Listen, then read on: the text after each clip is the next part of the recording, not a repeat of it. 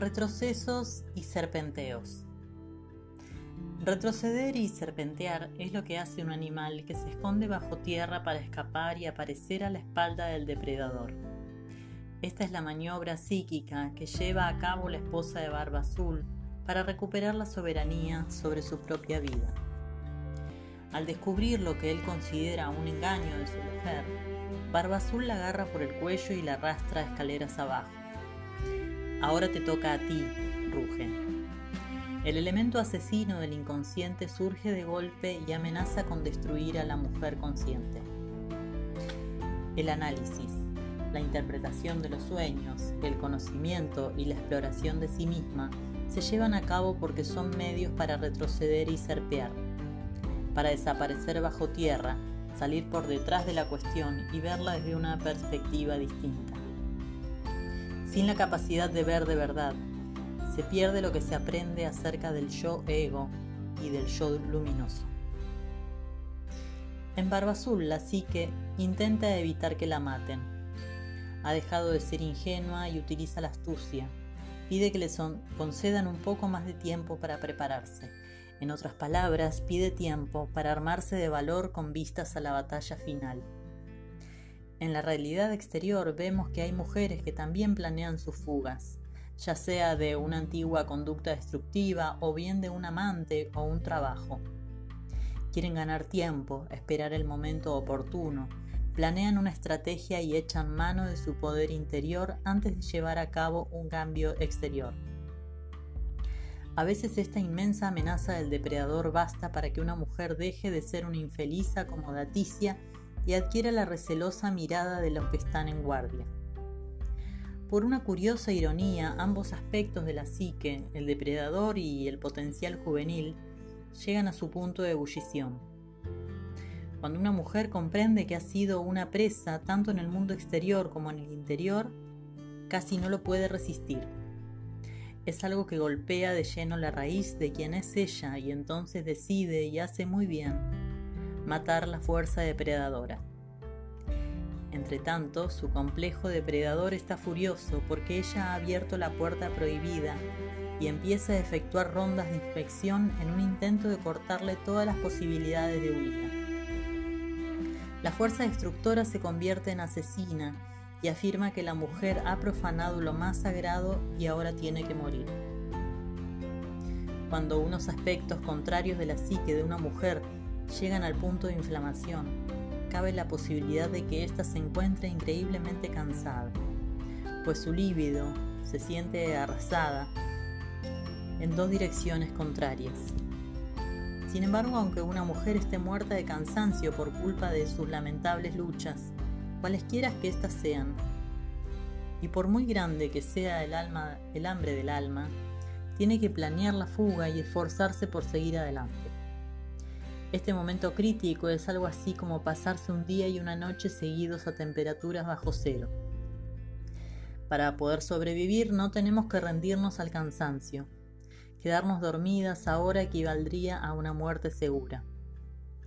Esta es la iniciación más profunda, la iniciación de una mujer en la utilización de los sentidos instintivos que ella tiene para identificar y desterrar al depredador. Es el momento en que la mujer cautiva pasa de la situación de víctima a una situación en la que se intensifica su perspicacia. Sus ojos miran con expresión más taimada y se afina su oído. Es el momento en el que gracias a un esfuerzo casi sobrehumano, consigue que la extenuada psique lleve a cabo su tarea final. La pregunta clave la siguen ayudando, pues la llave sigue derramando la sangre de la sabiduría mientras el depredador trata de impedir que adquiera conciencia de lo que ocurre. Su insensato mensaje es, si adquieres conciencia morirás. La respuesta de la mujer consiste en inducirle a creer que ella es su voluntaria víctima mientras planea su muerte. Dicen que entre los animales el depredador y su presa trenzan una misteriosa danza psíquica. Dicen que cuando la presa establece con el depredador cierto tipo de servil contacto visual y experimenta un temblor que produce una leve ondulación de la piel sobre los músculos, reconoce su propia debilidad y accede a convertirse en su víctima. Hay veces en que hay que temblar y correr, y hay otras en que no es necesario hacerlo. En este momento crítico, una mujer no tiene que temblar y no tiene que humillarse. La petición de tiempo que hace la joven esposa de Barba Azul para prepararse no es una muestra de sumisión al depredador. Es su astuta manera de hacer acopio de energía y transmitirla a los músculos. Como ciertas criaturas del bosque, la esposa se está preparando para lanzar un ataque concentrado contra el depredador. Se esconde bajo tierra para huir del depredador y después se emerge inesperadamente a su espalda.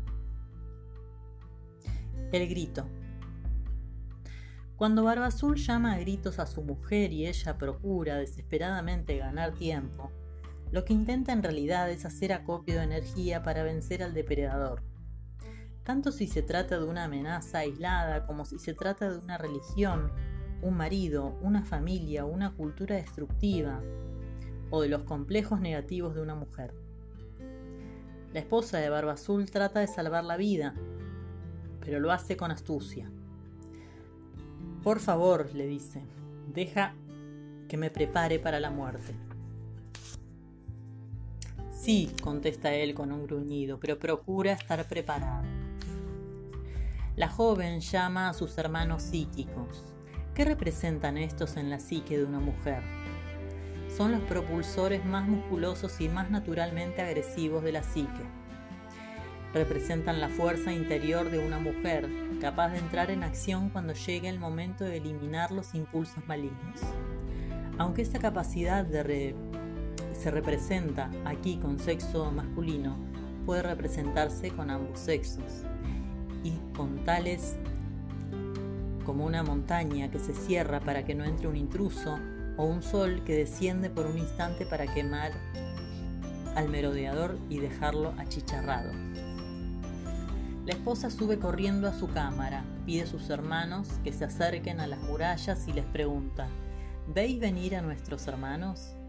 Y las hermanas le contestan que todavía no ven nada, Mientras Barba Azul le ordena a gritos a su mujer que baje al sótano para decapitarla, ella vuelve a preguntar, ¿Veis venir a nuestros hermanos? Y las hermanas le contestan que les parece ver un torbellino o una polvareda a la distancia. Aquí tenemos todo el guion de la oleada de fuerza psíquica que se produce en el interior de una mujer. Sus hermanas, las más sabias, ocupan el centro del escenario en esta última fase de la iniciación. Se convierten en sus ojos. El grito de la mujer recorre una larga distancia en el interior de la psique hasta llegar al lugar donde viven sus manos, es decir, donde viven los aspectos de la psique que están adiestrados para luchar y para luchar a muerte en caso necesario. Pero en un principio los aspectos defensores de la psique no están tan cerca de la conciencia como deberían estar. La rapidez y la naturaleza combativa de muchas mujeres no están lo bastante cerca de su conciencia como para que puedan resultar eficaces. Una mujer tiene que practicar la llamada o el conjuro de su naturaleza combativa, de los atributos de torbellino o la polvareda. El símbolo del torbellino representa una fuerza central de determinación que cuando se concentra en lugar de desperdigarse, otorga una tremenda energía a la mujer. Con esta resuelta actitud, la mujer no perderá la conciencia ni será enterrada junto con lo demás. Resolverá de una vez por todas la matanza interior femenina, su pérdida de líbido y su pérdida de pasión por la vida. Aunque las preguntas clave le proporcionan la abertura y la relajación necesaria para su liberación. Sin los ojos de sus hermanas y sin la fuerza muscular de los hermanos armados con espadas, no podría alcanzar un éxito absoluto. Barba Azul llama a gritos a su esposa y empieza a subir ruidosamente los peldaños de piedra.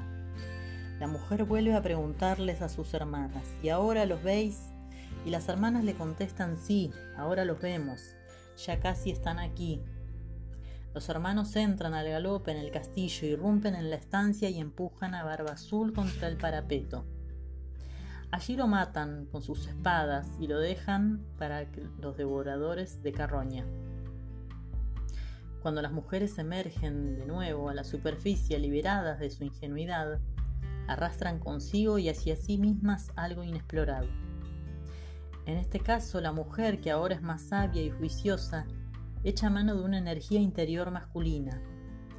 En la psicología junguiana, este elemento se denomina animus, un elemento de la psique femenina, parcialmente mortal, parcialmente instintivo y parcialmente cultural, que se representa en los cuentos de hadas y en los símbolos oníricos bajo la apariencia de un hijo, un marido, un extraño o un amante que a veces reviste un carácter amenazador según las circunstancias psíquicas del momento.